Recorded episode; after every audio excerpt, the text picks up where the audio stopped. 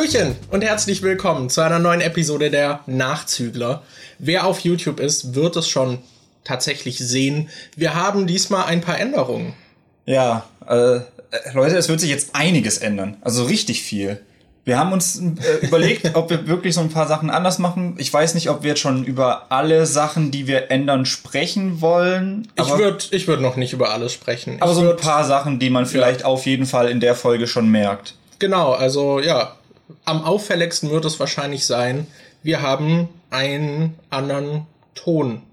Ja, also es wird wahrscheinlich jedem auffallen, auch die, die es jetzt über Spotify oder iTunes oder was weiß ich was hören und nicht über ähm, YouTube nur und dann, also die bei YouTube merken auf jeden Fall, holy shit, da ist diesmal ein Bild dabei, da ist diesmal ein Video dabei. Genau. Falls du jetzt gerade auf Spotify äh, rumlungerst und du denkst, boah, Alter, ich will das unbedingt mal sehen, wie die da sitzen und miteinander reden, dann kannst du jetzt einfach auf YouTube gehen, auf die Nachzügler und bei, ja, der Folge hier haben wir jetzt halt ein Video dabei. Ich würde richtig lachen, wenn jetzt einfach die Videoaufnahme verkackt ist und wir hier voll krass das Video-Feature anpreisen und dann nachher gehen die Leute auf YouTube und es ist einfach nicht da. Ja, genau. Aber was äh, man auch auf jeden Fall dazu sagen muss, ist, dass wir hier euer Feedback wollen, äh, weil wir eben jetzt einige Sachen ausprobieren. Deswegen ist es essentiell, dass ihr uns eure Meinung dazu irgendwie mitteilt. Das, darüber würden wir uns freuen. Ne? Ja. Und es ist gerade noch so ein bisschen weird. Also das mit dem Video wollten wir jetzt mal ausprobieren. Aber wir haben hier so diesen Zwiespalt zwischen ich spreche mit Daniel und guck ihn an und ich spreche zu euch und guck euch an. Und wir haben irgendwie auch keinen Tisch und sitzen so schräg nah gegenüber, was irgendwie ein bisschen weird ist. Ja. Aber äh, mir ist gerade auf, ich wollte eigentlich darauf hinleiten und darüber reden, dass der Ton ja auch anders ist.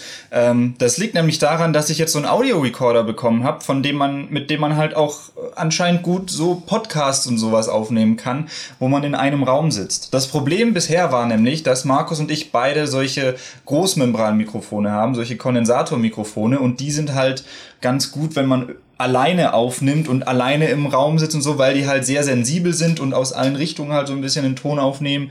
Und wir hatten die aller, allererste Podcast-Folge hatten wir so aufgenommen, dass wir beide im gleichen Zimmer saßen. Jeder hatte sein eigenes Großmembranmikrofon. Wir hatten die gegenüber voneinander stehen, haben miteinander geredet. Und da war das Problem, dass es einfach zum Schneiden richtig ätzend war, weil man einfach beide Stimmen in beiden Mikros immer gehört hat.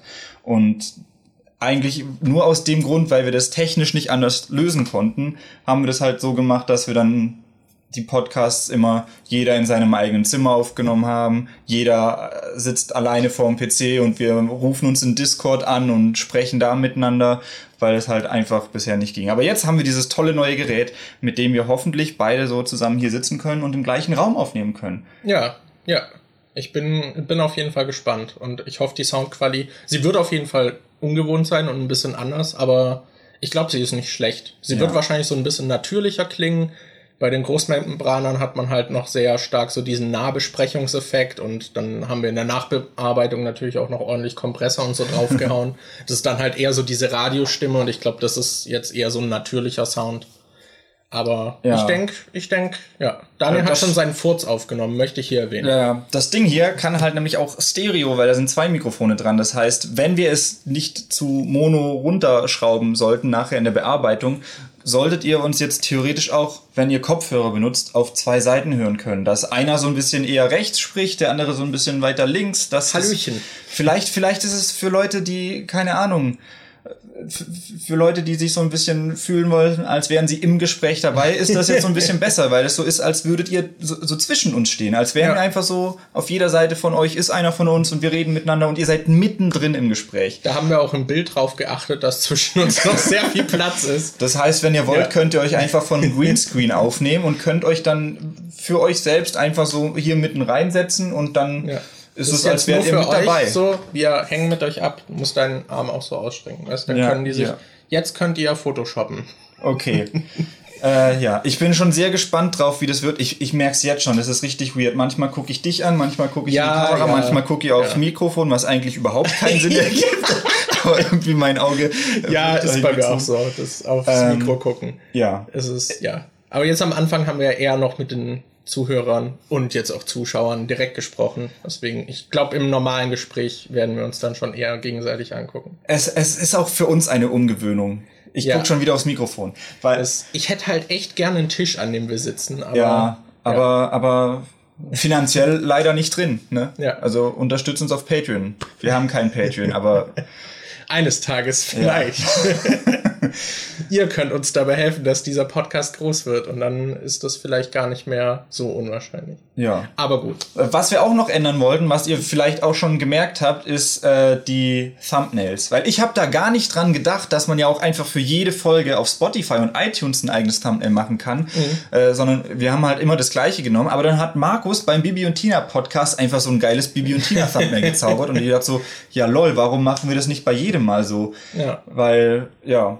Deshalb wollen wir jetzt auch, äh, wir, Video ist jetzt neu, äh, der, das Aufnahmegerät für den Ton ist neu und wir haben jetzt, äh, wollen jetzt versuchen, für jede Folge ein eigenes Thumbnail zu machen und auch die YouTube-Thumbnails vielleicht anders zu gestalten. Ja. Ja.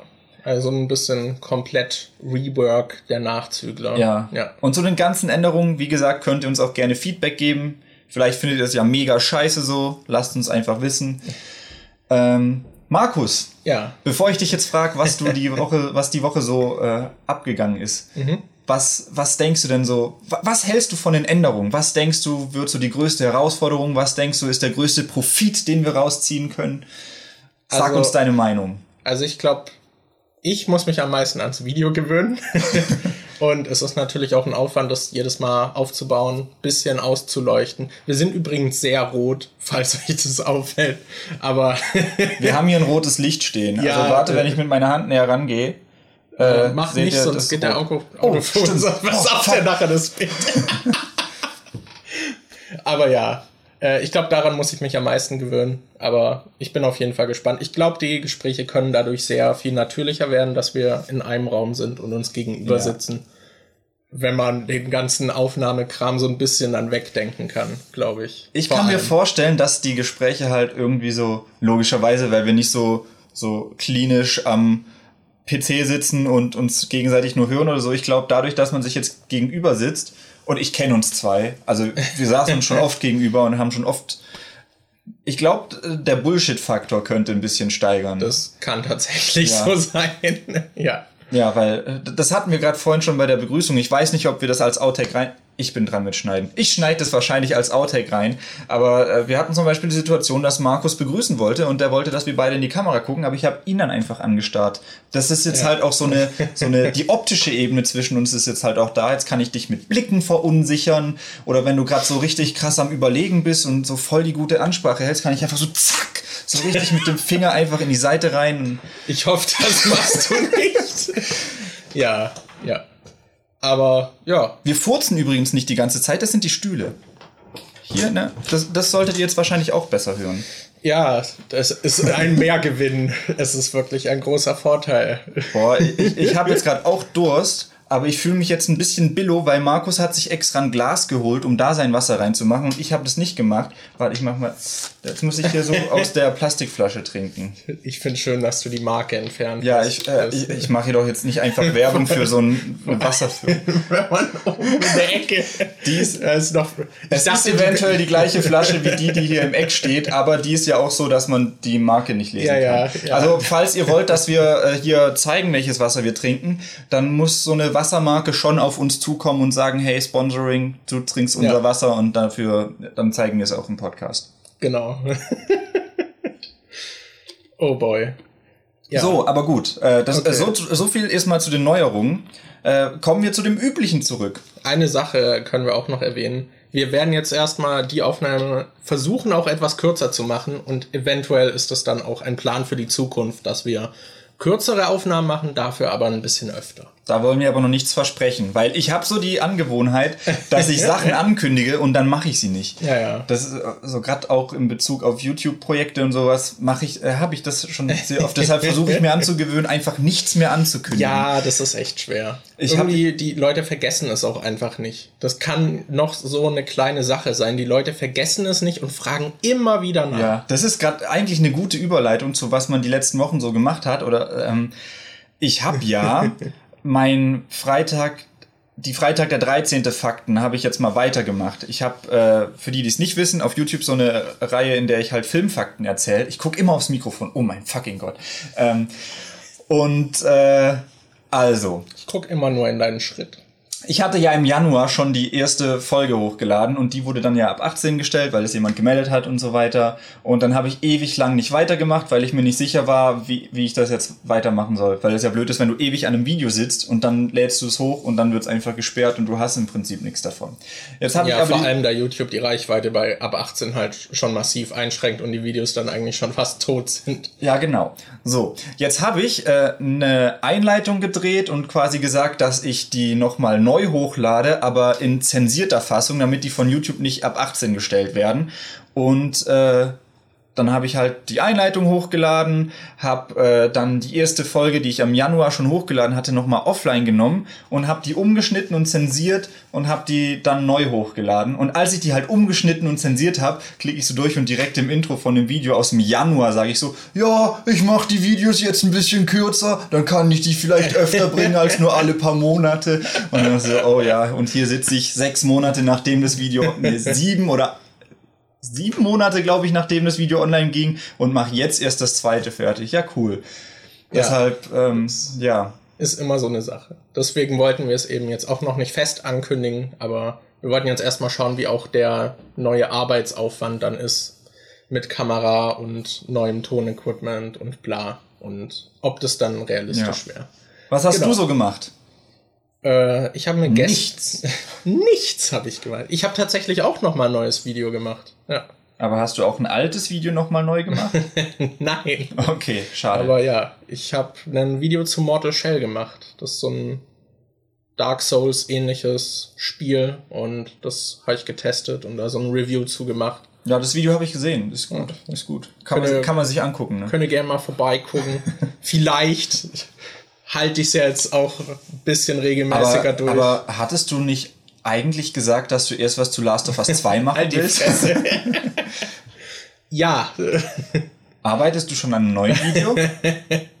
ja. Ist es Last of Us 2? du weißt genau, ich habe dir das erzählt, ne? Das, äh, die Sache ist, das Last of Us 2 Video ist fortgeschritten, aber noch nicht im Schnitt. Aber Skript und so steht alles und dann hatte ich irgendwie Mortal Shell vorgezogen, weil das jetzt halt frisch rauskam mhm. und so und dadurch halt aktueller war. Und ja, dann dachte ich so, ja, okay, dann mache ich jetzt weiter mit dem Last of Us Video. und dann hatte ich wieder so ein Thema irgendwie, was mich angesprungen hat und hatte dann eher Lust, irgendwie da zu, zu was zu machen und hatte da dann recherchiert, aber ja, ich versuche gerade so einen Balanceakt zu finden. Ja. Irgendwie. Das, das ist, halt immer die Sache. Weil ich muss auch so ein bisschen, ich glaube, das ist durch das ADS auch einfach noch viel stärker, dass man auch damit arbeiten muss, was einen gerade interessiert. Und bei Last of Us 2 ist es halt so, es ist nicht mehr so frisch und nicht mehr, der Hyperfokus darauf ist nicht mehr da. So in den Wochen nach Last of Us gab's nur Last of Us für mich. Und das ist aktuell halt nicht mehr so stark da und dann fällt es mir immer schwer, da wieder so richtig reinzukommen. Aber dadurch, dass das Skript da ist und das ganze Gameplay und so, sollte es eigentlich machbar sein. Ich finde das bei mir voll komisch, weil eigentlich bin ich so ein Mensch, mir hilft es eigentlich immer, einen Plan zu haben. Und ich finde es auch immer gut, sich vorher einen Plan zu machen. Ja. Aber trotzdem handle ich dann immer so impulsiv und so aus einer Laune heraus. Und dann, das ist eigentlich voll paradox. Weil bei mir ist es zum Beispiel auch, boah, was war das Beispiel, was ich gerade hatte? Ich hatte gerade so ein richtig gutes Beispiel im Kopf. Siehst du schon wieder, ich habe mir gerade im Kopf einen Plan gemacht, was ich erzählen will und impulsiv weiß ich dann einfach nicht mehr. Ähm, boah, nee, fuck, was war das? Ach so, ja, ich habe zum Beispiel, ich, ich weiß ja, das ist allgemein bekannt, dass es für YouTube gut ist, wenn man so einen festen Uploadplan hat, weil der Algorithmus das halt belohnt, wenn du regelmäßig Videos hochlädst. Und die regelmäßig die Regelmäßigkeit ist da halt eigentlich so mit das Wichtigste. Und dann habe ich mir so gedacht, ja, eigentlich wäre es ja gut, wenn ich dann jede Woche so an einem Tag so ein Video hochlade. Und jetzt habe ich ja das ähm, Freitag der 13. Faktenvideo zum ersten Teil am Freitag letzte Woche, glaube ich, hochgeladen. Oder Samstag, ich bin mir gerade gar nicht sicher wann. Auf jeden Fall ähm, habe ich vor vorgestern nee, gestern oder vorgestern habe ich mein Freitag der 13. Teil 2 Faktenvideo fertig geschnitten. Und dann dachte ich so, okay, es ist richtig, äh, es wäre jetzt das Richtige und Gute, es genau eine Woche nach dem anderen rauszubringen, dass du halt so eine Regelmäßigkeit reinbringst. Äh, Aber ich saß gestern so wirklich da und habe überlegt, es ist Mittwoch. Aber ich könnte, und ich könnte es jetzt schon freischalten. Und ich war so kurz davor, es einfach jetzt schon freizuschalten, aber ich dachte mir so, nein, eigentlich ist es besser, es am Freitag erst zu machen. Und äh, jetzt sitze ich hier und es ist ähm, schon hochgeladen und es ist schon geplant auf Freitag, aber ich spüre trotzdem immer noch den Struggle, so einfach schalt's doch jetzt schon frei. Aber, aber ich glaube, so auf die lange Sicht wäre es besser, wenn ich es Freitag. Wenn, wenn ich halt so das regelmäßig mache. Ja, aber es kommen halt ja. immer wieder trotzdem diese Gedanken auf, die dich so vor, von dem Plan eigentlich abbringen wollen. Ja, das ist bei mir auch sehr, sehr extrem. Also auch in einem Jahr, wo ich jetzt keine eigenen Videos gemacht habe, habe ich ja trotzdem zig angefangen. Mhm. Und da war es halt auch voll oft so, dass ich irgendwie an was arbeite oder ein Skript schreibe, dann kommt irgendein neues Spiel raus oder ich habe da plötzlich Bock drauf und dann so, ja, wie wär's, wenn ich was Kleines dazu mache? Und dann fange ich halt das Spiel an zu spielen und mache mir auch Notizen und dann springe ich irgendwie wieder zum nächsten. Das ist richtig schlimm. Also dieses Durchhalten, vor allem weil Editing und so, also Videobearbeitung, es zieht sich halt auch alles ewig. Ja, es ja. dauert immer länger, als man eigentlich möchte. Und ja, ich bin aber auch nicht jemand, der dann irgendwie die Videos so low effort irgendwie rausrushen kann. Ich bin dann trotzdem immer zu gründlich. Auch an Dingen, die wahrscheinlich einige Zuschauer, der Großteil der Zuschauer niemals sehen werden. Ja, aber da, da ist zum Beispiel, das ist immer so kleiner Bullshit, den niemand merkt, wo man sich aber trotzdem dann die Mühe macht. Ich habe zum Beispiel bei mir jetzt bei dem Freitag der 13. Äh, bei der Einleitung habe ich jetzt so einen Effekt mal ausprobiert, wo ich dachte, der sieht eigentlich ganz cool aus. Und dann habe ich den auch beim ähm, zweiten Teil äh, ausprobiert. Und zwar normalerweise habe ich ähm, ich habe ja diesen Hintergrund mit diesem Polygon-Dingens, mit diesen Dreiecken so, die unterschiedliche Farben haben. Und das nehme ich immer so als Hintergrund, wenn ich da, da lege ich eine Grafik davor und habe das Polygon-Ding dann als Hintergrund, damit es so was wie ein Rahmen quasi ist. Und jetzt habe ich so, äh, wenn ich Filmposter oder so eingeblendet habe, habe ich ähm, so einen Pop-Effekt, dass das äh, Plakat so reinpoppt. Und wenn du dann äh, den Hintergrundrahmen ausschneidest, dass du da so einen perfekten Rahmen drumrum bildest und du lässt den auch reinpoppen, aber du hast beide gleich. Wie erkläre ich das? Wenn man es gibt, äh, du kannst eigentlich beide gleichzeitig reinpoppen lassen, aber dann sieht's halt voll dumm aus, weil dann sieht's aus, als wäre es eine Ebene, als wäre der Rahmen mit dem Bild verbunden. Und ja, was ich dann, so leicht verzögert. Ja, und was ich dann jetzt gemacht habe, ist jedes Mal, wenn ich den Effekt reingemacht habe, habe ich den so händisch angepasst, dass ich den Rahmen ein bisschen anders rein animiere, damit es aussieht, als würde erst das Bild reinpoppen und dann der Rahmen dahinter, damit es so ein bisschen ähm, dynamischer und cooler aussieht. Und es ist voll, voll der dumme Aufwand, das dann jedes Mal so händisch anzupassen und es wird wahrscheinlich kein keiner merken, aber ich sitze dann trotzdem so da und denke so, ja, sieht schon besser aus als vorher, das mache ich so. ja, ja, ich habe das leider auch immer wieder. Mhm. Aber das ist halt so der Struggle eines Video-Editors. Boah, irgendwie. mir fällt gerade auf, wir haben ja jetzt Video und ich bin dran mit Schneiden. Ich kann es einfach hier einblenden, wie ich es, wie es normal aussieht, wenn es auf einer Ebene ist und wie es dann aussieht, wenn ich es so, so ein bisschen händisch angepasst habe. Das ist voll cool. Alter, was uns das für neue Möglichkeiten gibt. Ich sehe ja. schon kommen, dass der Arbeitsaufwand bei dem Podcast einfach noch größer wird, weil wir sagen uns, ich dachte so, das Coole ist ja, jetzt sieht man uns halt so rumsitzen und so und dann kann man also wenn man nur die Audiospuren von uns beiden hat, da wird sehr viel teilweise geschnitten, so Kleinigkeiten wie ein Stuhlknarren, äh, knarzen geht mal raus oder so, oder wenn man irgendwie hust oder so, schneidet man das raus, oder wenn es mal eine kleine Gesprächspause gibt, kann man die halt auch gut rausschneiden, weil sieht, es sieht ja keiner unsere Lippenbewegung oder so. Es fällt ja. also nicht, man sieht so den Jump Cut nicht. Wenn wir das aber mit Video machen und da was rausschneiden, dann seht ihr das halt, weil dann halt ein Jump Cut drin ist. Dann ist die Hand zum Beispiel, wenn ich gerade irgendwie so rede und dann passiert irgendwas Dummes und das müssen wir rausschneiden und dann sieht sie sich beim nächsten Mal aber so da, dann seht ihr, wie die Hand halt plötzlich woanders ist. Und eigentlich dachte ich so, wenn wir das mit Video machen, ist halt cool, dann ist man weniger in Versuchung, so kleinen Scheiß rauszuschneiden und dann geht's vielleicht schneller. Aber jetzt, wo ich so die denke, so, oh, hier ist eigentlich die Möglichkeit, mal was zu zeigen oder so, dann wird es vielleicht wieder aufwendiger. Ich würde mich aber, also ich würde es schon, glaube ich, recht weit unten halten, dass mhm. man da nicht zu viel macht, weil es soll ja auch, sage ich mal, gleichwertig noch der Podcast für die Leute sein, die zum Beispiel nur auf Spotify ja. zuhören. Also zu sehr auf das Visuelle stützen sollten ja, schon klar. Aber ja. Nur So in dem Fall bietet es sich ja. halt zum Beispiel an. Ja, Ja. genau. Gut. Äh, was hast du die Woche noch so gemacht? Ähm, eigentlich hauptsächlich da dieses Freitag der 13. Videogedöns. Ähm, und sonst. Puh, ich weiß nicht. Wir waren noch in Harry Potter. Ja, stimmt. Wir haben äh, Harry Potter 7 2, also Heiligtümer des Todes Teil 2 im Kino geguckt, weil die gerade nochmal die Harry Potter Filme alle im Kino gezeigt haben, jede Woche ein. Und ich hatte damals nur den ersten Harry Potter Film geguckt. Ich weiß gar nicht, ob der erste Harry Potter sogar mein erster Kinofilm war. Ah. Ich weiß, dass es entweder Harry Potter oder Ice Age war. Ich weiß aber nicht, welcher von beiden früher rauskam. Also je nachdem, ob Harry Potter oder Ice Age früher rauskam, der ist dann halt mein erster Kinofilm gewesen. Aber danach habe ich die Harry Potter Filme nie mehr im Kino geguckt. Ich weiß nicht warum. Ich glaube, ich hatte nur den ersten damals gesehen. Ähm, und dann jetzt die letzten, äh, das letzte Jahr wurde ich dann mega der Harry Potter Fan und dann dachte ich, wenn die Filme nochmal im Kino kommen, will ich die auch schauen. Wir haben den äh, fünften im Kino geguckt, den sechsten, den 7-1er haben wir nicht geguckt, aber den 7-2er dann wieder. Ja, genau. Und beim fünften, boah, das haben wir gar nicht erzählt. Wir haben ja ähm, Arthur getroffen, den Dude. Weil, äh, Den Dude. den Dude, wie man ihn aus dem Podcast kennt. Weil ich hatte auf Instagram angekündigt, dass wir ähm, Harry Potter im Kino gucken am Potsdamer Platz und dann hat er sich Dann gab es einen. Polizeieinsatz, weil natürlich zu viele Menschen dort aufgetaucht sind. Ja, Und dann hat Daniel jemanden mit einer Autotür nee, geschlagen. Nein. nee, aber ja, der, der kam dann vorbei und dann, äh, ja, haben wir, also eigentlich haben wir nicht viel mit dem gemacht. Wir waren im Kino, haben den Film geguckt und haben danach kurz mit ihm geredet und sind dann wieder gegangen. Genau, genau. Aber ja, war, war ganz cool, mal einen Zuhörer zu sehen. Ja. Ich habe den schon mal gesehen. Grüße gehen raus. Ich, ich glaube, doch, ich glaube, ich habe ihn schon mal gesehen.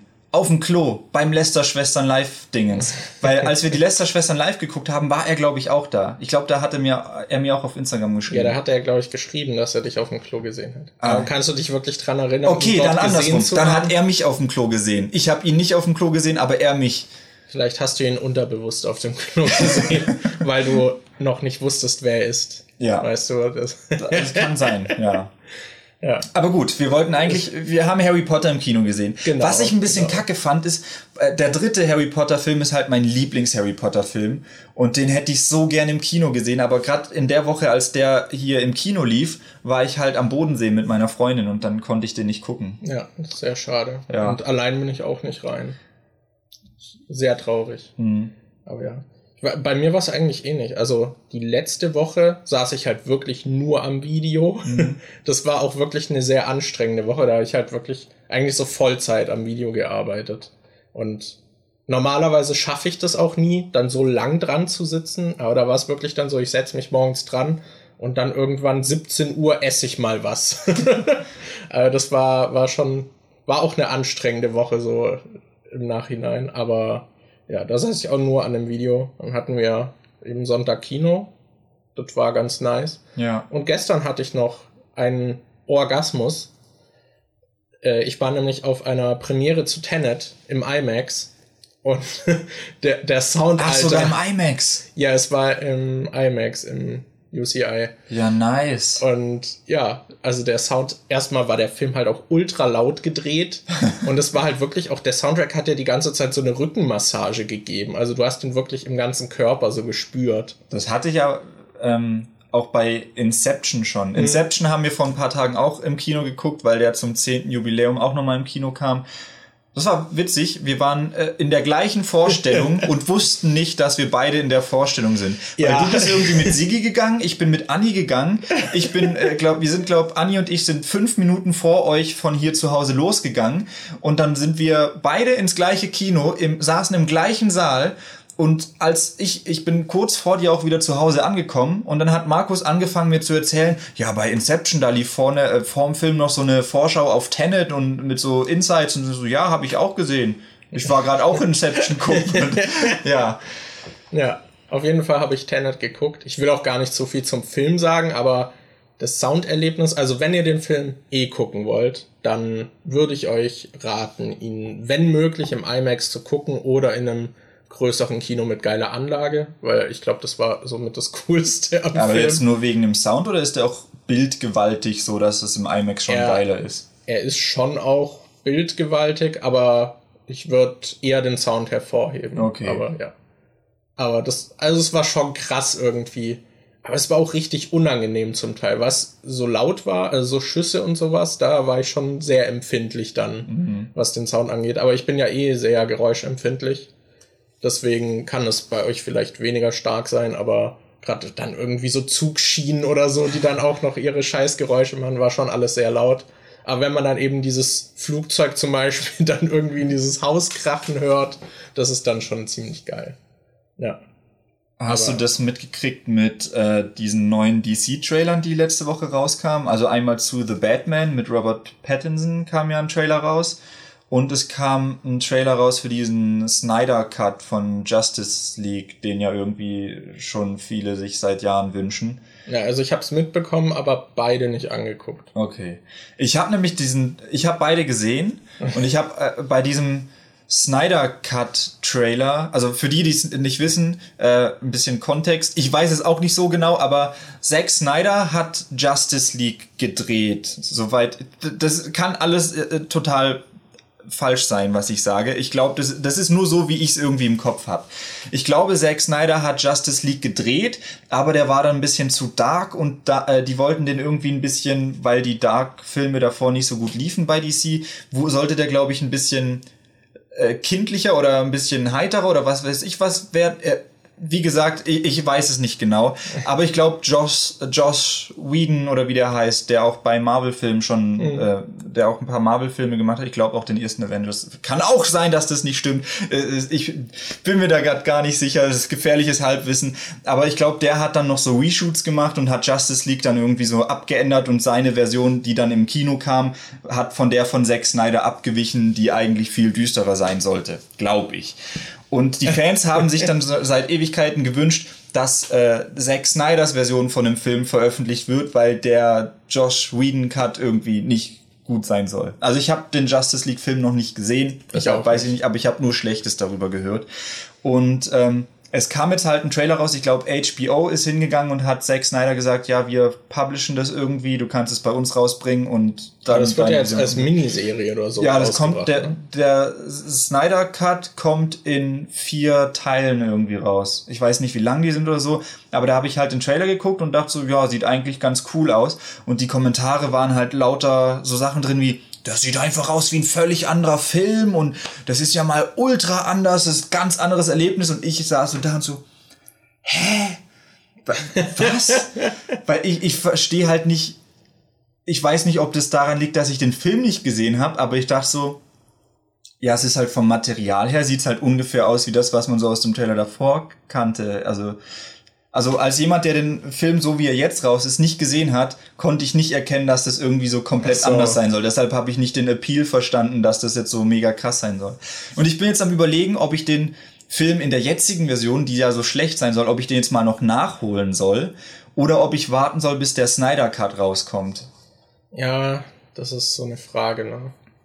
Ich, Justice League ist immer so, ich habe so, so minimal Bock drauf, so ein bisschen Interesse ist da, aber gleichzeitig fand ich halt die anderen DC-Filme, außer eben die danach, also Aquaman kam, glaube ich, ja auch danach. Ja. Ne?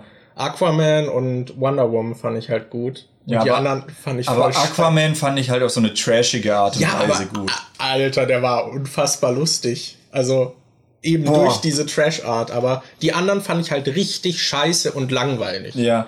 Und vor allem mochte ich sie auch nicht, weil sie so ernst waren. Mhm. Also, ich finde, der ernste Ansatz, der kann funktionieren, aber ich finde, er hat dort halt einfach nicht funktioniert. Aber ich finde auch, der Comedy-Teil hat nicht so gut funktioniert. Ja, der auch.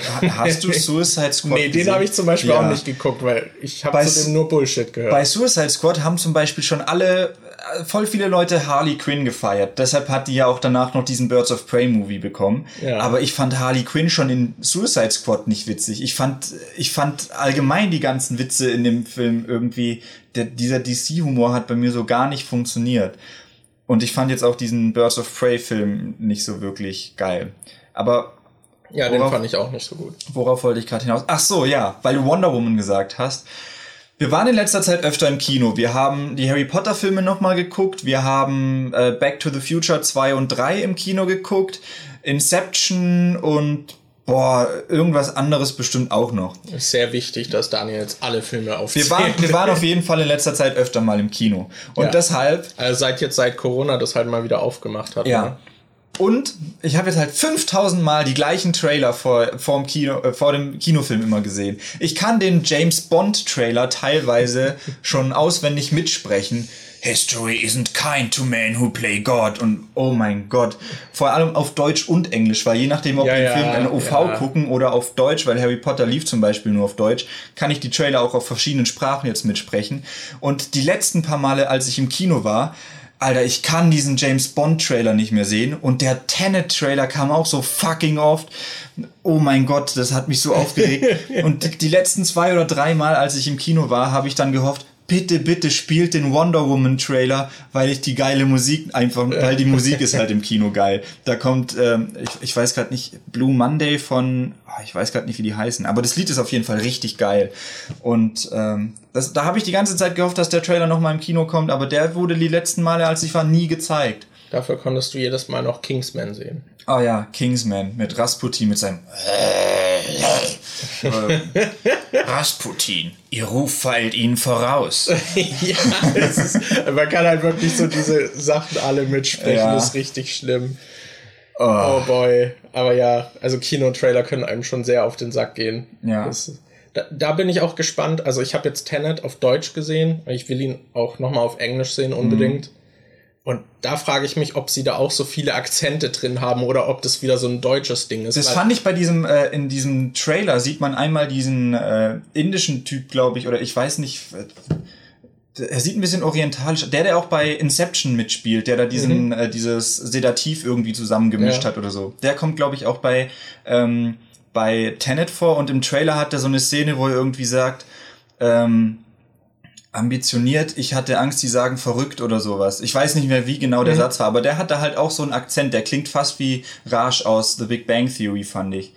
Da habe ich mich auch, äh, da habe ich nicht drauf geachtet, ob der im englischen Trailer dann auch so einen krassen Akzent hat. Ja, da, also die Deutschen machen das ja echt gern mit den Akzenten. Und bei Tenet ist halt so, der Gegenspieler ist halt auch wieder ein, ein böser Russe und der spricht dann natürlich so. Und da, da, da, da habe ich mich schon manchmal gefragt, so, ah, ist schon ein bisschen Matsch. Ich finde auch dieses Klischee immer so nervig, Ja. dass, oh, der ist böse, deshalb muss er einen russischen Akzent haben. Ja, ja. Das hat mich so angekotzt. Als ich äh, letztes Jahr auf den Harry Potter Trichter kam, habe ich bei Audible, ich hatte so ein Audible-Abo und da kriegst du dann pro Monat, kannst du dir ein, ein Buch quasi holen und äh, dann hören. Und ich habe mir halt das erste Harry Potter Buch geholt und habe das gehört. Ich weiß gerade nicht, von wem es vorgelesen wurde. Oh, Markus schenkt hier gerade was ein. Vielleicht hört man das. Ich glaube, das hört man ziemlich laut. Stereo-Sounderlebnis hier im Podcast jetzt. Und äh, ich weiß nicht, ob's, ob der Manteuffel hieß oder so. Irgend, irgendjemand, der das Der vorgelesen Manteuffel. hat. Der hat halt, der hat ähm, Snape einen russischen Akzent gegeben. Und das hat mich so abgefuckt, als ich dieses Hörbuch gehört habe. Dann so, fünf Punkte Abzug für Gryffindor. Und ich so, warum zum Fick gibt der Snape einen russischen Akzent? Also ich glaube, dieses Hörbuch wurde aufgenommen, bevor es die Filme gab. Das Ja. heißt, da war noch nicht klar, wie die dann tatsächlich sprechen und so. Aber trotzdem, es wird halt nirgends im Quellmaterial im Buch gesagt, dass Snape Russe ist oder so. Und er so, hm, Bösewicht, ich glaube, dem gebe ich so ein bisschen russischen Akzent.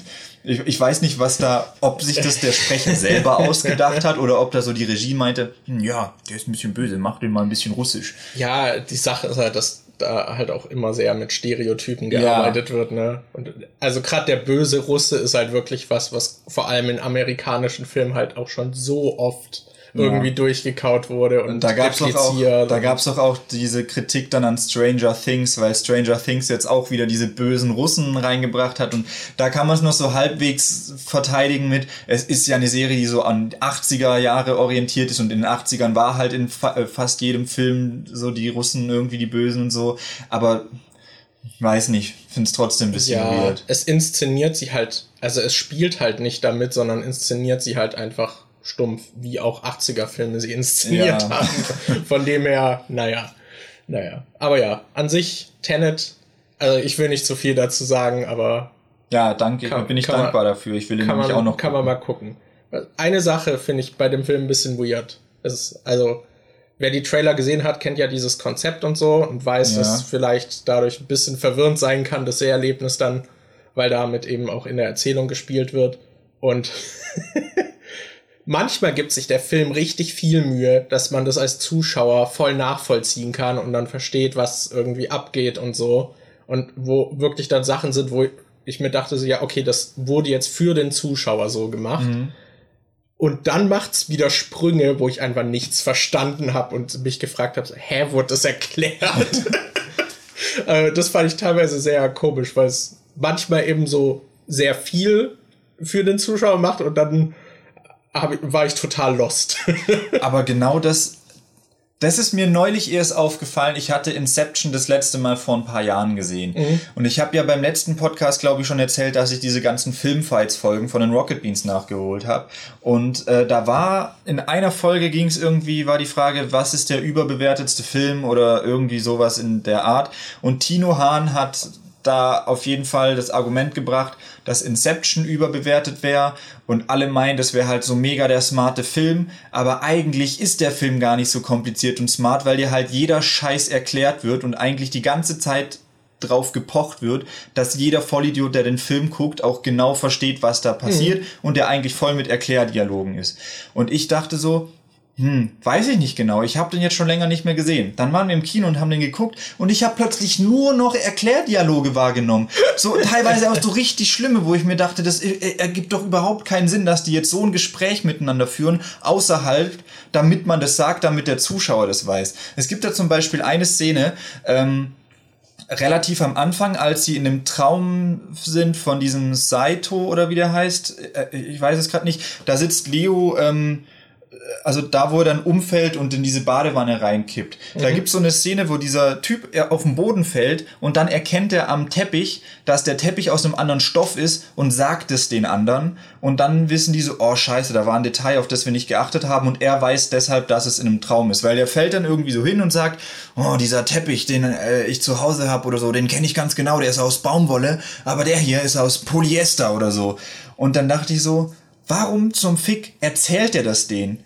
Das hat doch überhaupt, es gibt überhaupt keinen Grund, dass der das denen erzählt, weil im Prinzip gibt er damit denen noch einen Tipp und sagt so, hey ja, ich weiß, ihr wollt mir gerade was aus den Erinnerungen stehlen, aber ich sag euch mal, dass ihr hier genau, hier habt ihr einen Fehler gemacht, sage ich euch einfach mal so. Ich muss es euch nicht sagen, aber ich mach's einfach mal, weil ich ein herzensguter Mensch bin und dann wisst ihr, dass ihr beim nächsten Mal vielleicht ein bisschen darauf achten solltet. Das ist halt so, eigentlich ergibt's für den Film überhaupt keinen Sinn, aber der Film will halt dem Zuschauer irgendwie vermitteln, ja, okay, die haben da gerade einen Fehler gemacht. Und ich finde, das kommt halt in so Nolan-Filmen total oft vor, dass es ja. sich so kompliziert anfühlt, aber im Prinzip wird der jeder Scheiß genau erklärt. Und eigentlich muss man nicht so viel mitdenken oft, sondern halt einfach nur aufmerksam aufpassen und vielleicht den Zusammenhang verstehen, der dir aber eigentlich immer erklärt wird. Ich würde, also zumindest bei dem Beispiel nicht ganz mitgehen, aber ich weiß auf jeden Fall, was du meinst. Also gerade Inception, finde ich, macht auch einen guten Job, einem das alles zu erklären, dass man äh, das nachvollzieht aber halt teilweise auch sehr viel. Aber gerade bei dem Beispiel fand ich, da war es ja in der Position so, dass er so von oben herab den halt so ja. quasi halt gesagt hat, dass ihre Illusion halt nicht glaubhaft war und so und er das alles durchschaut. Deswegen finde ich, passt es auch irgendwie dazu, dass er dann halt damit auch weitermacht. Ja, so eine andere Szene, bei der mir das richtig krass aufgefallen ist, ist als ähm, Leonardo DiCaprio gerade in seinem in seiner Traumwelt ist und da mit seiner äh, Frau abhängt und dann geht doch die Ellen Page geht äh, klingt sich ein und fährt dann mit dem Aufzug zu ihm runter und sieht ihn so und dann schleicht sie sich weg und fährt mit dem Aufzug ganz runter und sieht da dann diese Szene, ja. wo äh, Leos Frau irgendwie in diesem verwüsteten Hotelzimmer ist. Und dann kommt Leo, schnappt sich Ellen, sie gehen in den Aufzug und fahren hoch. Und in dem Aufzug haben die einfach so ein Gespräch, wo ich mir dachte, wa warum? Das ist doch nur dazu da, um wirklich eins zu eins erklär zu erklären, was da gerade passiert ist. Da äh, im, in einem Gespräch erzählt Ellen Page Leonardo DiCaprio im Prinzip einfach nur, was sie gerade gesehen hat und setzt es in einen Kontext, damit der ja. Zuschauer das auch versteht. So, ah, wir sind hier gerade in deinem Unterbewusstsein und du hältst hier deine Frau am Leben, weil du sie irgendwie nicht loslassen kannst. Und äh, dann erklärt sie noch die, oh, ich habe gerade voll gespuckt, ähm, erklärt sie noch die Risiken, was das für die Zukunft irgendwie hält und so. Und das ganze Gespräch ist nur dafür da, damit der Zuschauer nochmal vorgekaut bekommt, was eigentlich gerade passiert ist. Ich habe eh das Gefühl, dass Alan Page in dem Film eigentlich immer nur dazu da ist, um den Zuschauer dran zu erinnern, dass Leonardo DiCaprio dadurch noch eine Gefahr für alle darstellt. Weil sie betont es so oft und führt es jedes Mal auch aus. Ja, die, die ist halt quasi ähm, da, um so ein bisschen die Rolle des Zuschauers einzunehmen. weil die anderen in dem Film kennen sich ja alle mit der Inception ja, ja, klar, aus und mit klar. Extraction und so und äh, die wissen, wie das alles geht. Und Alan Pages Charakter kommt ja von außen rein und hat keine Ahnung, was das alles ist. Das heißt, das ist voll convenient, weil der Film dann halt einen Charakter hat, der da genauso wenig weiß wie der Zuschauer. Und wenn der Zuschauer sich eine Frage stellt und denkt, hm, das kapiere ich nicht, dann kann Alan Page einfach genau die Frage stellen, die dem Zuschauer gerade so auf den Lippen brennt. Und dann hat der Film einen Grund, das zu erklären, damit der Zuschauer das begreift. Ja, das ist ich meine, halt, das ist ja, ja auch ein Erzähltool, was oft irgendwie genutzt wird, aber ich fand es auch, also bei ihr fand ich es auch sehr auffällig. Also ja. ja. In Tenet hast du so Zeug auch. Auf jeden Fall. Also das ist, ja, aber äh, also zu einem gewissen Grad ist es ja normal, weil gerade ja, bei ja. solchen Fantasy-Sachen und so mit unbekannten Welten, deshalb gibt's ja zum Beispiel auch oft diese, ich weiß nicht, ob das nur bei Anime so heißt, aber ich glaube, das hast du mal erzählt, diesen Begriff Isekai, dass man in so eine fremde Welt reinkommt als. Person, die von außen kommt. Das ist ja im Prinzip bei Harry Potter auch so, dass Harry Potter halt in der Muggelwelt groß geworden ist und nichts über die Zaubereiwelt weiß und dann lernst du halt, weil die Geschichte aus Harrys Sicht erzählt wird, lernst du die neue Welt halt mit ihm kennen. Das ja. heißt, wenn er in die neue Welt kommt, weißt du genauso wenig wie er. Das heißt, ihm muss alles beigebracht werden und dadurch, dass es ihm beigebracht wird, wird es halt auch dem Zuschauer beigebracht. Aber bei Inception fand ich das halt manchmal schon ein bisschen arg auf die Nase gebunden, wie sie ja, dann ja, so präzise Sachen nachfragt und irgendwie sowas und ja. Ja, das ist halt immer, man muss immer die Balance finden. Ich meine, so dieses Isekai-Ding ist halt auch, es ist ein bewährtes Konzept und das hat schon seine Gründe, warum das so funktioniert und auch zum Beispiel in Videospielen, wie oft einfach die Protagonisten ihr Gedächtnis verlieren weil man dann halt dem Spieler gemeinsam mit dem Protagonisten die Welt erklären kann. So, das, und natürlich in Videospielen auch immer, dass der Progress zunichte gemacht wird, dass der Spieler dann halt alles neu lernen muss. Oh, da muss ich gerade an fucking Assassin's Creed denken. ich weiß noch, dass es damals relativ viele Spiele gab, die, die das so gemacht haben, dass du am Anfang alle Fähigkeiten hast und bist mega der Pimp und ballerst so, alles weg. So ganz kurz. Und dann ne? kommt, und dann kommt so ein Abschnitt direkt am Anfang, wo du einfach alles verlierst und dann musst du wieder von vorne anfangen. Das war bei Assassin's Creed so. Ähm, und ich weiß auch noch bei Prototype, dieses Spiel, wo du so ein Mutant irgendwie bist und dann so komische Fähigkeiten hast, wie dass du rumfliegen kannst und deine ja. Hand so eine Klinge wird oder so. Das hat auch so angefangen. Das hat auch so angefangen. Da hast du am Anfang alle Fähigkeiten und dann kommt irgendwie so ein Setback und du bist wieder bei Null und hast so eine, zwei Fähigkeiten. So, das hat mich immer so aufgeregt, weil im Prinzip, das ist also ich kann den Appeal dahinter verstehen. Das ist im Prinzip wie wenn du bei einem YouTube-Video vorher so ein paar Highlights aus dem Video ja. reinschneidest, in der Hoffnung, dass die Leute dann sehen, oh, das ist eine richtig coole Stelle, die kommt später noch im Video vor. Das heißt, ich gucke mir jetzt das Video an, bis dieses Highlight kommt auf jeden Fall, weil ich will wissen, wie es zu dieser Situation kam. Und das ist äh, halt das gleiche, nur halt in Spielform, dass du siehst, boah, so wird das Gameplay später mal sein, dann, dann bleibe ich jetzt mal dran, bis es so ist, weil das macht gerade eigentlich voll Spaß. Ich verstehe den Appeal dahinter, aber trotzdem ist es nervig. Ja, ich mag dieses Werk, diesen Kniff auch nicht. Mhm. Also ich, ich glaube, das ist auch eher einfach eine Angst, dass die, die Entwickler halt Angst haben, dass es der Progress zu langsam ist und die Spieler dann nicht äh, absehen können, was man noch machen kann oder so und deswegen wirst du ihnen alle Werkzeuge mal kurz an die Hand geben und zeigen so, guck mal, das kannst du dann alles machen. Ist das nicht aufregend und cool? Spiel unser Spiel. Ja. Aber ja, I don't know. I don't know. Ich mag's auch nicht. Ich mag's auch nicht. Mann, ich hatte gerade wieder irgend so ein Beispiel im Kopf und es ist einfach wieder weg. Ich habe mich gerade einfach so tief in deinen Augen verloren und alles Dachte in mir, mir. Pff, weg. Wir können ja einfach zum nächsten Thema gehen, dann brauchst du kein Beispiel mehr. Ja, die Frage ist, wir haben ja gesagt, wir wollen die Folge ein bisschen kürzer machen. Wir sind jetzt schon bei 45 Minuten. Sollen wir noch ein Thema auslosen? Also ich würde sagen, wir losen schon noch eins aus. Okay. Ihr könnt es nicht sehen, wir haben hier den äh, Bildschirm genau. und Markus Alles lost jetzt klar. einfach ein Thema aus. Ich finde, du siehst in der Kamera schärfer aus als ich. Ich weiß aber nicht warum. Oh, so eine geile ich bin gerade ans Mikrofon gekommen. Tut oh. mir leid, falls ihr das jetzt gehört habt. War jetzt die Erschütterung. Okay, so, sag uns das Thema. Sag uns das Thema. Das Thema ist kontroverse Berühmtheiten von Mio Böhm kontroverse berühmt. Haben wir da im Prinzip nicht schon mal drüber gesprochen, als wir zum Beispiel über J.K. Rowling geredet haben? Ja, ich glaube, das mal? wurde dann auch danach vorgeschlagen. okay, boah, fuck, was gibt's denn noch? Dadurch, dass du J.K. Rowling jetzt erwähnt hast, kann ich nur an J.K. Rowling denken. äh, fuck. Ich überlege gerade, Also, nächstes Thema. nee, kontroverse Berühmtheiten. Wen gibt's denn da noch alles? Also, und ab wann zählt man als berühmt? Ich habe gestern oder vorgestern, ich weiß nicht mehr, wie ich drauf kam, aber ich habe, ich glaube, das war irgendwie in meinem Twitter-Feed, ist es wieder aufgetaucht. Lord Abaddon. Oh no. Der, Den hatte ich wieder ganz verdrängt. Ja. Ich glaube, da muss man tatsächlich mittlerweile auch erstmal erklären, wer der ist. Also ich, äh, ich, ich erzähl's mal so, wie ich es noch in Erinnerung habe. Ich glaube, das erste Mal habe ich den gesehen, weil der mit Iblali befreundet war und der ist dann bei irgendeinem Iblali-Video mal aufgetaucht. Ja. Und dann hat er einen eigenen, ich weiß nicht, ob er den schon davor hatte, aber ich weiß, dass ich das danach jetzt gesehen hatte, hatte er einen YouTube-Kanal, der hieß Lord Abaddon und da war es irgendwie so sein, sein Ding, sein Image war irgendwie so, dass er der dunkle Imperator ist und er irgendwie die Welt unterwerfen will und Freude und was weiß ich was verbreitet oder so. Und der hatte dann so Formate, wo er halt verschiedene YouTuber unterwirft. Dann hat er eins gemacht mit ähm, iBladi, wo er den unterwirft. Ich glaube, er hatte auch eins mit äh, LeFloid und ich weiß nicht mit wem sonst noch. Aber er hat ja. das auf jeden Fall mit mehreren gemacht und der hatte so eine komische Clone Wars oder sowas Serie. Irgendwie, ja, hatte der genau. halt so genau. Formate. Hat halt, ich glaube, der hat auch relativ kreatives Zeug noch gemacht. Ja. Irgendwie. Also ich glaube, der hatte irgendwie so einen Theaterhintergrund oder sowas. Und der sah halt aus wie so ein, der war halt irgendwie so ein Metaler auch. Ja, also der genau. hatte auch so lange schwarze Haare, hatte, glaube ich, oft Bandshirts getragen und war halt auch ein bisschen, also ziemlich nerdig und so. Und irgendwann dem sein Kanal lief dann eigentlich auch relativ gut, aber irgendwann kam dann raus, dass er wohl ähm, Zuschauer äh, sexuell belästigt hat und nach Nacktfotos und sowas gefragt hat in irgendwie so einer Facebook-Gruppe oder so.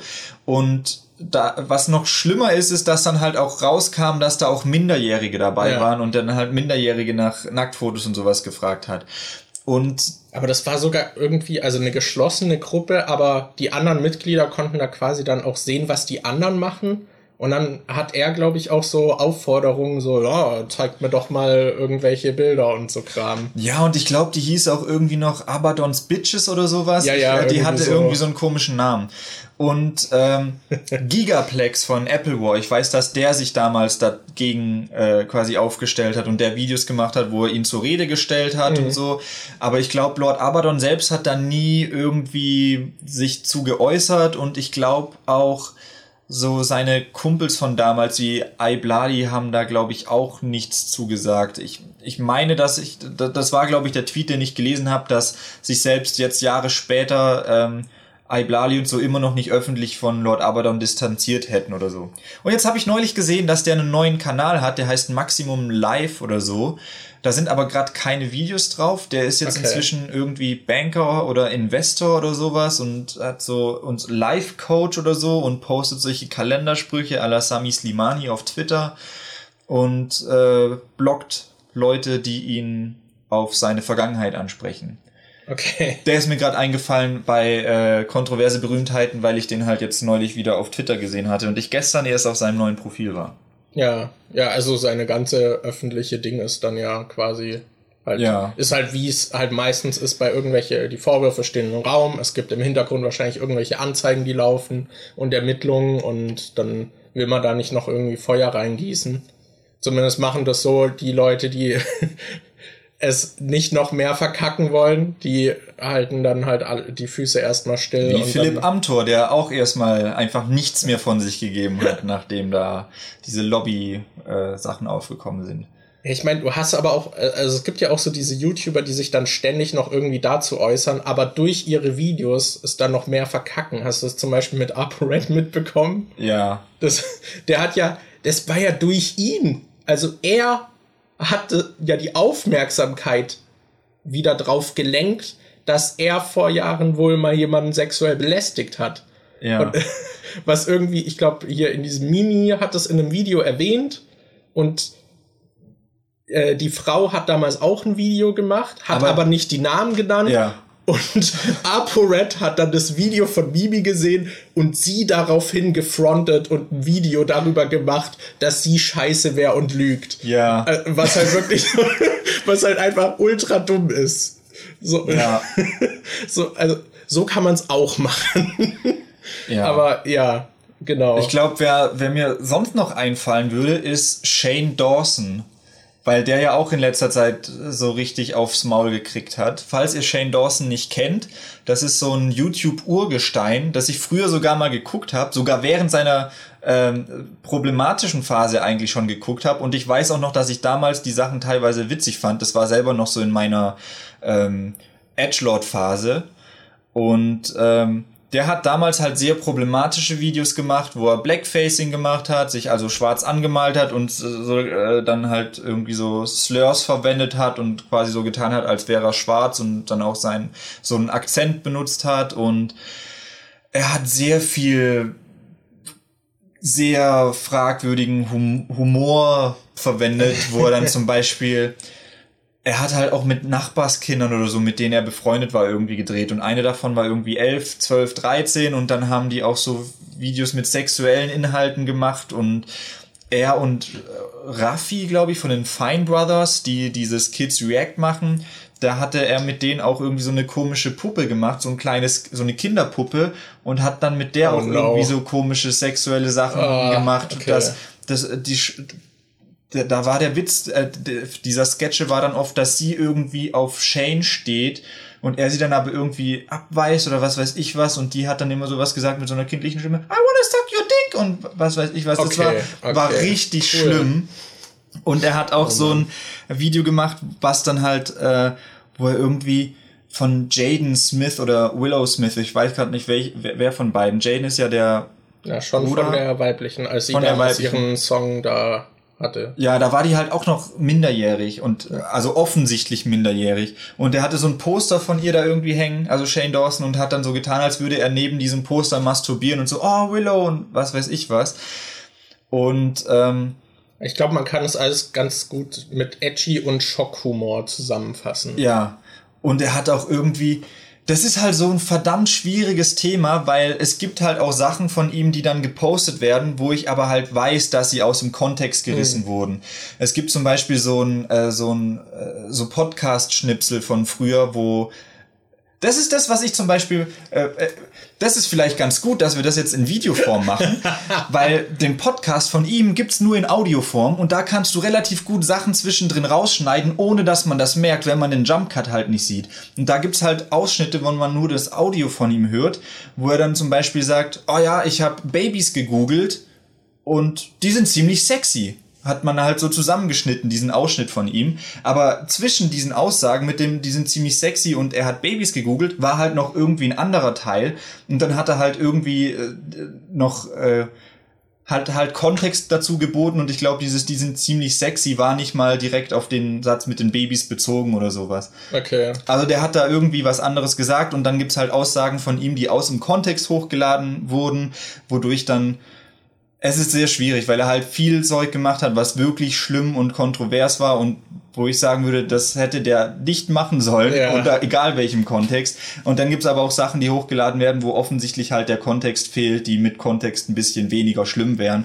Aber alles in allem, ich glaube, die Mutter von Willow Smith hat das retweetet, dieses Video. Das kam nach Jahren wieder hoch, wo er halt zu diesem äh, Ja, es kam Poster ja jetzt letztens, als ja. dann alles nochmal so hochgespült wurde. Irgendwie. Ja, und Jaden Smith hat halt auch noch mal irgendwas dazu gesagt Ja. und dann hat Shane Dawson halt so einen richtigen Shitstorm abbekommen und äh, hat dann selber noch ein Video hochgeladen, wo er sich irgendwie gegen noch ein anderes YouTube-Drama verteidigt hat mit dieser Tati Westbrook, keine Ahnung wie die heißt, irgend so eine Beauty-YouTuberin, da hatte sich noch mit verstritten und also James Charles und, also, und äh, oh mein Gott, der ist in so fucking viel Drama drin und gerade als er noch in diesem Drama drin gesteckt hat und versucht hat, sich dagegen irgendwie zu verteidigen, dann kam noch dieses ganze Pädophilie-Zeug von früher und so wieder hoch Okay. und der, ich glaube, der macht gerade einfach gar nichts mehr.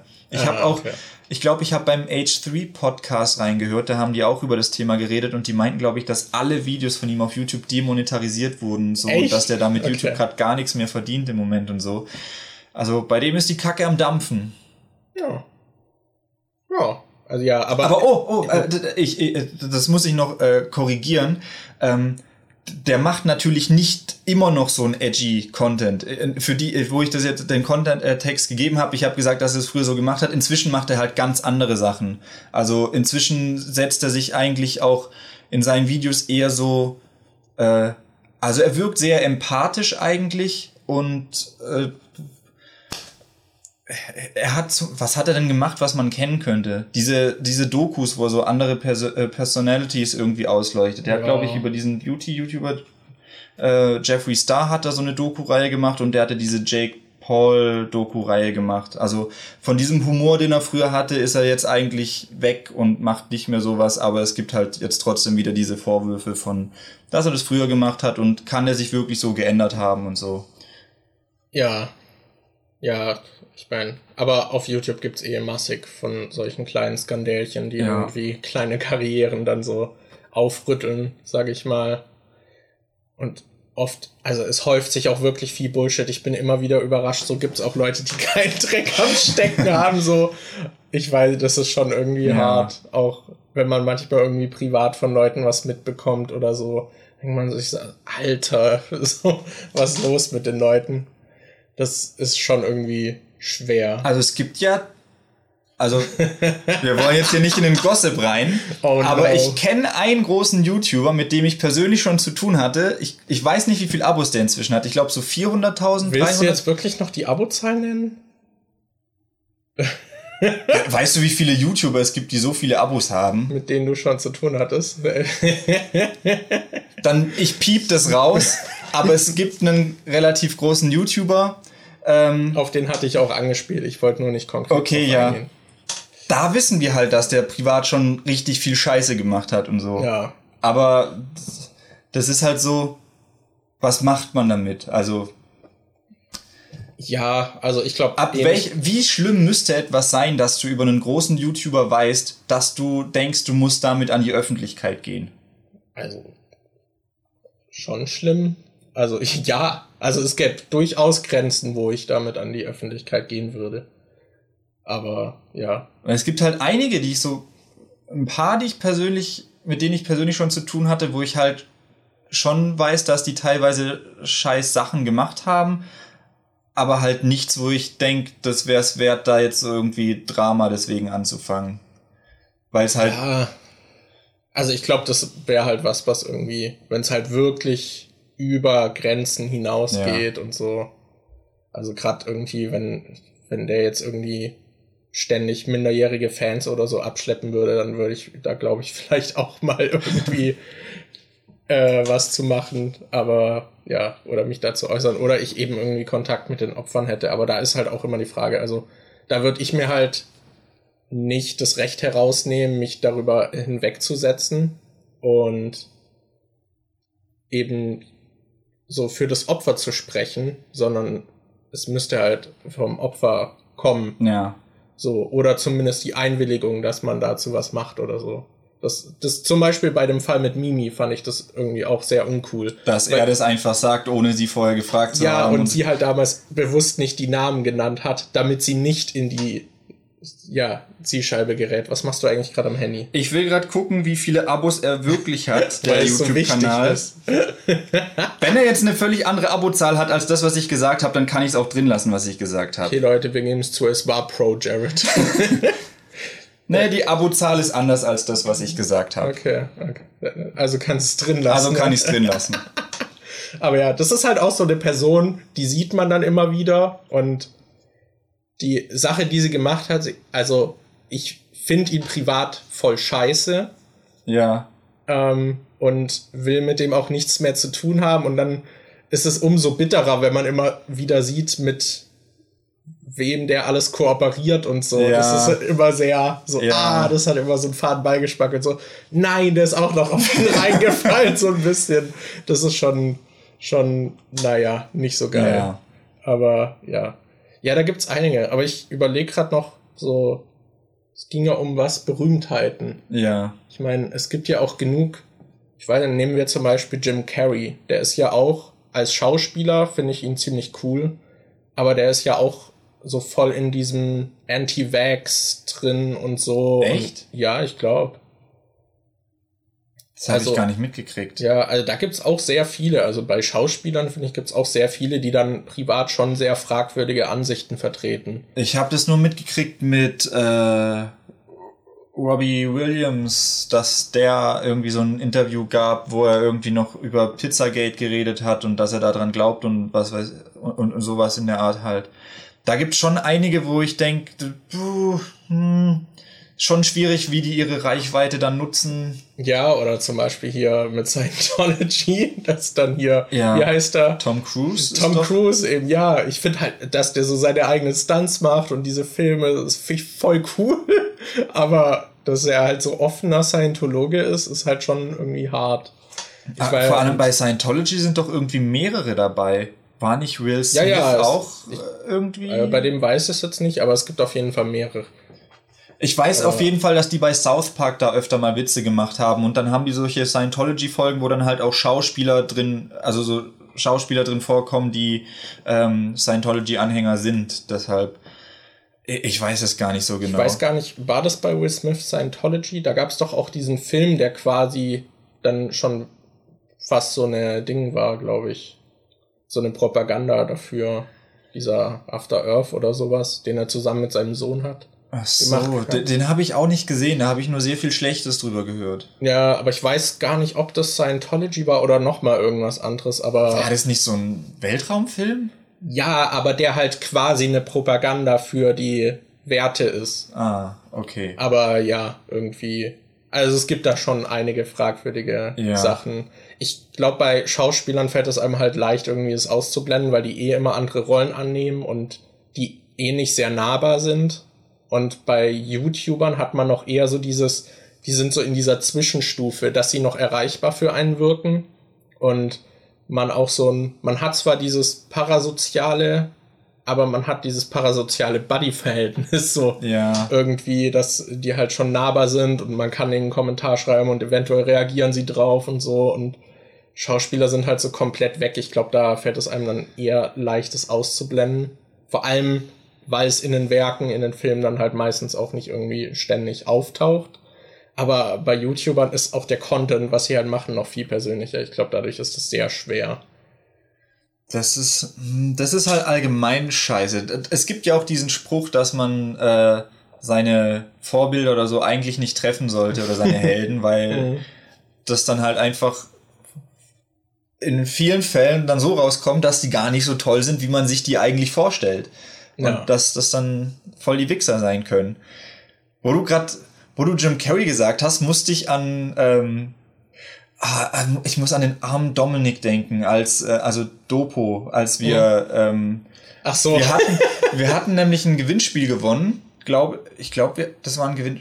Auf jeden Fall durften wir zu so einer Premiere zu Sonic the Hedgehog im Februar oder Januar oder so.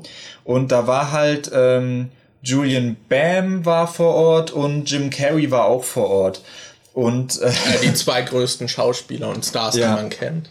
Und äh, Dominik hat die halt interviewt und der wollte dann die ganze Zeit irgendwie. Und Jim Carrey hat halt die ganze Zeit irgendwelchen Bullshit gemacht oder hat dann nicht auf die Fragen geantwortet, sondern Ja. hat dann mit dem Publikum rumgeblödelt oder so. Oder, oder Dominik wollte so, ja, wir müssen jetzt gleich den Film starten und äh, Jim Carrey. Und dann hat er den so eingeleitet und Jim Carrey läuft so runter und dann denkt er so, oh cool, jetzt ist er gleich auf der Bühne, dann können wir endlich mal den fucking Film starten. Aber Jim Carrey geht dann stattdessen hin, läuft zu den Zuschauern, hält die noch irgendwie hoch, macht Selfies mit Ja. denen und so. Der hat halt richtig rumgetrollt. Das fand ich eigentlich voll witzig. Ja. Aber das war halt auch alles in so einem positiven Sinne, weil halt den, Ja. den Fans quasi was gegeben hat, so ihre Momente Ja. irgendwie. Ich glaube, dadurch war dann auch niemand so richtig angepisst. Ja, Aber ja.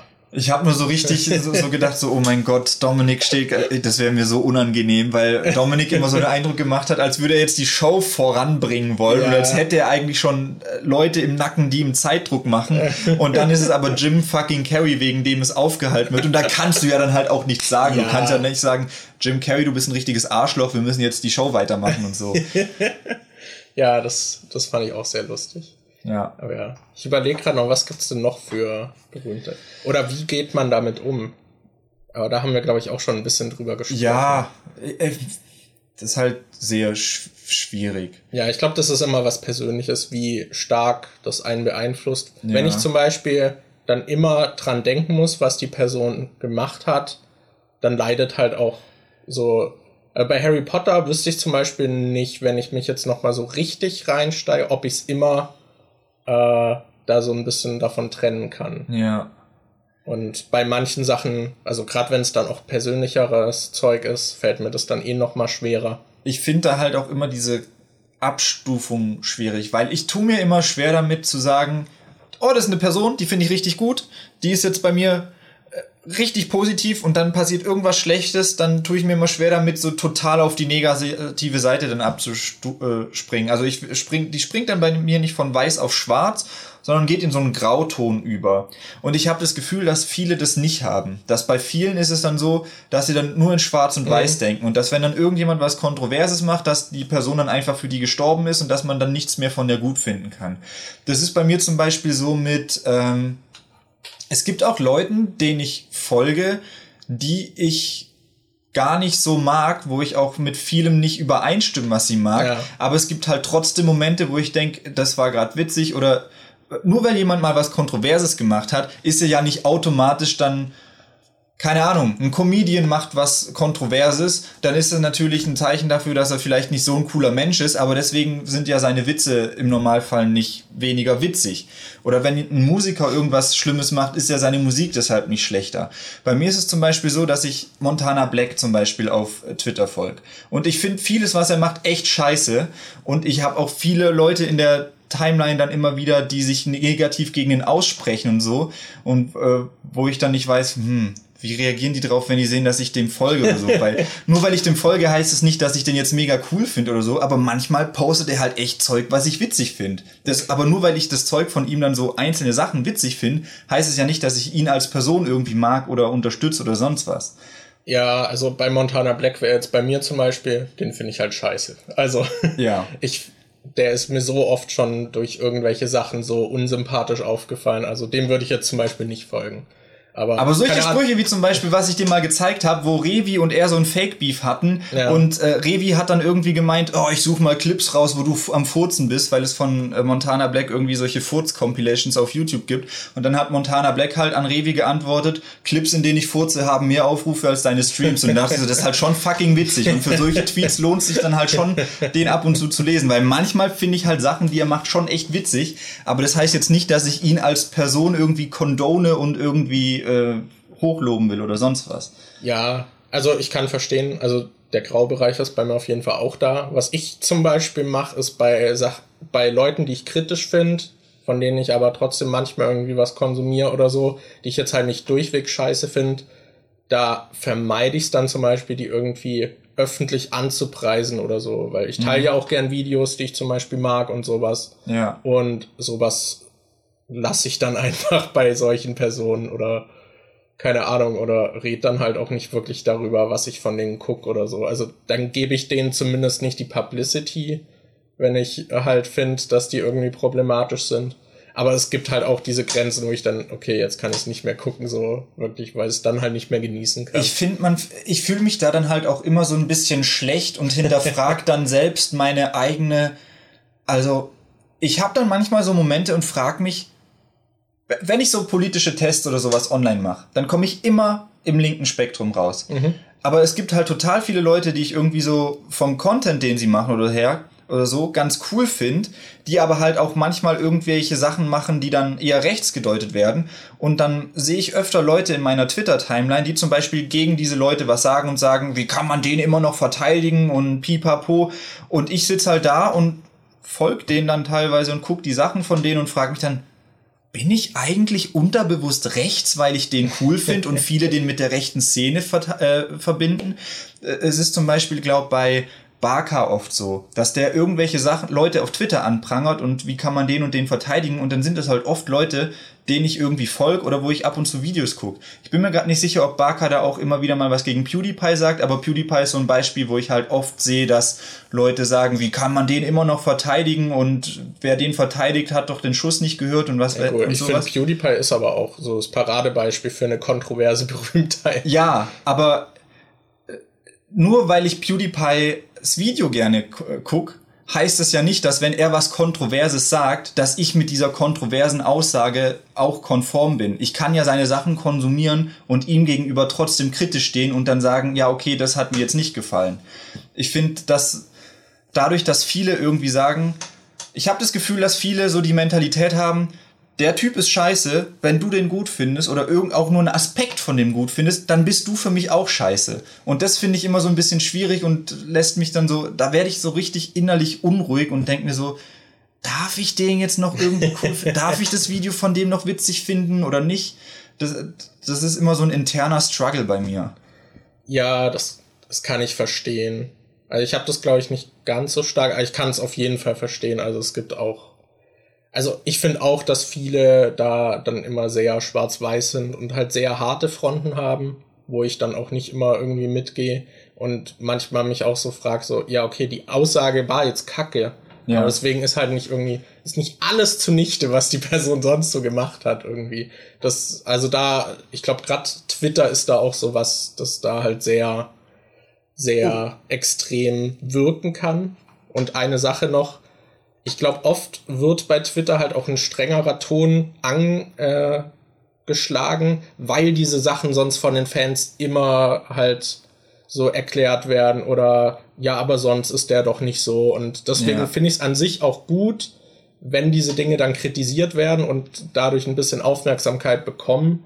Aber ja, wie man dann damit umgeht, muss halt jeder irgendwie selbst wissen. Und ich finde es halt manchmal auch zu extrem dann zwei Beispiele, die ich jetzt noch habe, die zu dem Thema passen, wo ich glaube, einer, der auch immer, wo ich auch immer wieder mal Tweets sehe von wegen, wie kann man den noch verteidigen oder wie kann man den gut finden, ist zum Beispiel Etienne Gardet, weil mhm. der halt auch immer wieder, also ist auch von den Rocket Beans und äh, der macht halt ab und zu solche Tweets, die ziemlich kontrovers sind, wo er dann irgendwie mal einen Witz macht, der äh, sexistisch angehaucht ist oder ja, der macht halt öfter mal kontroverse Tweets, wo sich dann viele Leute drüber aufregen. Aber so an sich, so, so wenn man ihn beim Sender sieht und so, finde ich ihn eigentlich oft, ich finde ihn eigentlich eher, ich bin ihm eher positiv gegenübergestellt. Es gibt auch mal Momente, wo ich sage, das fand ich jetzt scheiße, die Aussage, das hättest du jetzt vielleicht sparen können. Ich glaube, neulich, als wir mal über Gamefights geredet haben, habe ich zum Beispiel gesagt, dass er da Tim irgendwie persönlich angegriffen hat und äh, da hatte Tim irgendwie dafür ähm, äh, plädiert, dass die Strandwelt von Dead or Alive Extreme Volleyball irgendwie ein perfektes Urlaubsziel wäre und äh, Etienne hat dann argumentiert, dass es völlig unrealistisch wäre, weil Tim doch nie im Leben eine dickbusige Frau ansprechen würde. Was halt auch, was halt eindeutig eine Grenze überschreitet, wo ich dann halt auch dachte, Eddie, das war jetzt scheiße, aber nur weil er ab und zu solche Aussagen hat, heißt es ja nicht, dass ich ihn dann scheiße finden muss oder dass ich dann weil meistens finde ich ihn halt echt unterhaltend und ich höre dem halt auch gerne zu oder so, wenn er irgendwas erzählt. Und ein anderes Beispiel, was du auch bestimmt mitgekriegt hast, gerade weil ich gesehen habe, dass du es neulich gespielt hast, ist Ahead in Time. Das Spiel, was ja viele irgendwie boykottiert haben, nur weil ich weiß gerade gar nicht, wie er heißt. John Tron. John Tron da irgendwie eine Sprechrolle oder so drin hatte. Ja. Da kannst du wahrscheinlich sogar, ich weiß, dass, glaube ich, Robin Schweiger da irgendwie so krass auf die Barrikaden ging, weil der da in dem Spiel eine Sprechrolle hatte, dieser John Tron. Aber ich bin ja, mir gar nicht sicher. Der hat da eine kleine Sprechrolle und John Tron hat sich halt auch öffentlich schon sehr beschissen mit Rassentheorie und mhm. so Kram geäußert und ist dadurch halt auch so ein bisschen unten durch. Auch zu Recht, also ja. to be honest. Äh, also bei mir war es zum Beispiel so, ich habe John Tron damals geguckt und die Videos kann ich zum Beispiel nicht mehr gucken. Und es ist auch so, obwohl ich weiß nicht, ob ich in der Zeit so viel gereift bin oder so, aber ich glaube auch dadurch, dass ich das jetzt immer im Hinterkopf habe, wenn ich zum Beispiel dann danach ein Video von ihm geguckt habe, fand ich sie einfach nicht mehr lustig. Mhm. Und ich glaube, das ist halt so, weil man im Kopf die Person dann schon so gejudged hat, so, oh, oh no. So, ja, und dadurch dann die Worte vielleicht auch mehr auf die Waage legt, ich weiß nicht. Aber ja, bei John Tron war es so, dass der eben diese Sprechrolle hat und ich glaube, währenddessen oder kurz dann, bevor das Spiel eben rauskam, aber die Sachen halt schon recorded waren, kam halt diese Kontroverse und ich glaube, in dem anderen Spiel hier in Yooka-Laylee hatte er auch eine Sprechrolle und die haben sie entfernt wegen der Kontroverse ah. und der Head in Time hat sie halt nicht entfernt und ah. halt drin gelassen. Und ja, da haben sich dann halt auch viele aufgeregt. Es ist halt dann auch so ein bisschen so ein Statement, wenn man es drin lässt. Aber ja, ich finde es jetzt auch nicht so dramatisch, aber ich kann halt verstehen, wenn jemand jetzt John Tron richtig scheiße findet und das Spiel dann spielt, was eigentlich cool ist, und dann kommt halt die John Tron-Stimme, äh, ist so ein Bummer einfach, der dir halt so ein bisschen in den Spielspaß grätscht. Mhm. Ich kann zumindest sagen, er hat jetzt keine tragende Rolle. Er spielt, glaube ich, irgendwie so eine so ein Sekretär an, an Anmeldung. Also das, man hört ihn vielleicht zweimal beim Durchspielen, also ist jetzt echt nicht so dramatisch. Aber ja, das, ja, das kann ich zumindest nachvollziehen, aber mir persönlich wäre das dann auch egal, weil das kann ich dann wegignorieren. Äh, ich finde, Eddie ist tatsächlich ein gutes Beispiel. Weil ich finde gerade, wenn er sich irgendwie auf Twitter äußert, besonders in Richtung irgendwie Feminismus, und allgemein in der Richtung, also da schießt er für mich eigentlich fast immer am Ziel vorbei. Ja. Und das finde ich auch sehr kritisch, was er da dann von sich gibt. Und auch zum Beispiel, es war doch jetzt letztens hier bei hier Lara. Lara Trautmann hatte doch auch diesen Stalker. Das ja. ist doch jetzt auch die letzten Tage so hochgekocht. Und ich glaube, er hat dann auch noch mal relativiert. Ich habe mir das aber alles jetzt nicht noch mal so genau angeguckt. Aber ich glaube, er hat dann viele Sachen irgendwie, also so ein bisschen den halt in Schutz genommen. Was ich dann auch wieder so daneben fand oder halt so das Verhalten versucht zu erklären. Und das finde ich dann halt auch immer sehr problematisch. Ja, das habe ich gar nicht mitgekriegt, was er da geschrieben hatte. Ja, und man muss halt auch sagen, also ich finde, die Rocket Beans Community hat auch so ein bisschen ein Problem in der Richtung, eben weil sie, glaube ich, durch diese prominenten Moderatoren Simon ist da auch, der ist nicht ganz so kontrovers wie Etienne, aber der äußert sich halt auch, also gerade was so Feminismus angeht und so in der Richtung halt manchmal auch so ein bisschen dran vorbei und ich glaube, dadurch fühlen sich in der Community auch sehr viele bestärkt und es gibt ja auch wirklich Parts der Community dann, die wirklich toxisch sind und mhm. das ist ja auch so ein bisschen berüchtigt, wenn jemand zu Gast auf dem Sender ist oder so, dass man erstmal nicht in den Twitch-Chat schauen sollte und so. Und es gibt eben Spaces, bei denen das deutlich angenehmer ist als bei den Rocket Beans. Und so ein bisschen kann man eben auch seine eigene Community, glaube ich, prägen. Also ja. da finde ich, ist die Kritik auch angebracht und eben dadurch, dass sie so ein Sender sind, könnten sie diese Themen wahrscheinlich auch noch viel mehr aufarbeiten. Auch zum Beispiel ohne jetzt Eddie oder Simon drin, weil sie haben ja noch genug andere. Aber da passiert halt auch nicht so viel in der Richtung. Mhm. Aber es gibt ab und an mal so Sachen, aber es passiert eben nicht so viel. Aber ja, also bei Eddie kann ich voll verstehen, wenn man den gar nicht leiden kann und dann eben auch ja. nicht mehr irgendwie sehen kann und so. Aber persönlich, bei mir ist es dann auch so, dass ich folge dem, glaube ich, nicht mehr auf Twitter. Und wenn er irgendwie on-cam ist, finde ich ihn halt meistens unterhaltsam. Manchmal auch nervig, aber meistens unterhaltsam. Ja. So. Eddie hat halt immer dieses, ähm, der ist einfach so ein schlechter Verlierer immer. Der, also wenn, wenn irgendwas nicht läuft, wie er es will, dann regt er sich immer total auf und manchmal äh, wird er dadurch halt, gerade in solchen Quiz-Shows oder so, wird er einfach richtig unangenehm dadurch. Ja, ja. ich glaube, er ist auch jetzt gutes Beispiel, dass wir auf dieser Note enden können, oder? Ja. Ich glaube, ja. Doch, Länge ist, glaube ich, okay. Was ich übrigens noch sagen will, ich weiß nicht, ob das jetzt wirklich so aus. Ich bin eigentlich größer als Markus, aber sein Stuhl ist ein bisschen weiter nach oben gebockt als meiner. Deshalb sieht er vielleicht größer aus. Dafür, eigentlich bin dafür ich größer. sieht dein Gesicht doppelt so lang aus, weil du noch zusätzlich den Bart hast. Ja. Cool. Und du sitzt, glaube ich, auch ein bisschen näher als ich. Das Kann sein, ja, weil ich glaube, du bist, deshalb bist du ein bisschen schärfer, weil es auf dein Gesicht fokussiert und ah. ich glaube, ein bisschen leicht anderen Abstand habe, wenn ich vielleicht, wenn ich so hin, oder mein Gesicht ist einfach in sich unscharf. Was zur Hölle? ich habe das Gefühl, dass dein Gesicht immer noch schärfer ist als meins. Vielleicht, ich weiß gerade auch nicht. I don't know. Vielleicht ist der Fokus genau hier. Ja. Ich weiß es nicht. Ich weiß es nicht. Ach so, falls ihr Bedenken wegen Corona habt, wir wohnen zusammen. Das heißt, wir müssen diesen Mindestabstand nicht einhalten. Wir sind im gleichen Haushalt. Ja. Also, ihr solltet trotzdem noch Social Distancing betreiben und euch von anderen. Das ist vielleicht auch so was, was kontrovers hier noch kurz reinpasst. Ich sehe total viele YouTuber und so schon wieder auf Instagram, wie sie jetzt so Together-Projekte machen und zu anderen hingehen und dann Videos machen, wo sie zusammen abhängen oder irgendwelche großen Werbekampagnen machen und dann halt auch so. Äh, das finde ich dann so witzlos, weißt? Äh, ich glaube, das war so eine Cyberpunk-Werbekampagne, die ich neulich gesehen habe, wo die Leute dann wahrscheinlich wenn es irgendwie für YouTube oder so aufgenommen wird, haben die wahrscheinlich trotzdem irgendwie so eigene Kabinen, wo die dann sitzen und spielen, dass die nicht zusammen sind. Und dann posten sie aber auf Instagram trotzdem so, oh, jetzt machen wir noch ein Gruppenfoto. Und dann alle ohne Maske gehen hin, machen ein Foto und laden das so hoch. Das hatte ich neulich auch bei äh, Kino Plus gesehen, bei Steven Gätjen auf dem äh, Instagram-Profil dass die bei Kino Plus und so sitzen die halt mit einem Abstand da zueinander, dass die den Mindestabstand halten und dann laden sie nachher aber trotzdem so ein Selfie auf Instagram hoch, wo sie halt alle wieder als Gruppe zusammenstehen. Da hat es eigentlich okay, auch keinen Sinn, dass ja. sie dann während der Aufnahme so, ja. Deshalb, wir dürfen das, wir wohnen zusammen. Ihr solltet trotzdem, wenn ihr andere Leute eher nicht treffen. Dem, dem, dem Arthur zum Beispiel habe ich nur so einen Corona-Check mit dem Ellbogen gegeben, genau. als wir den gesehen haben genau. im Kino. Deshalb, ja. Achtet darauf. Gut. Ja.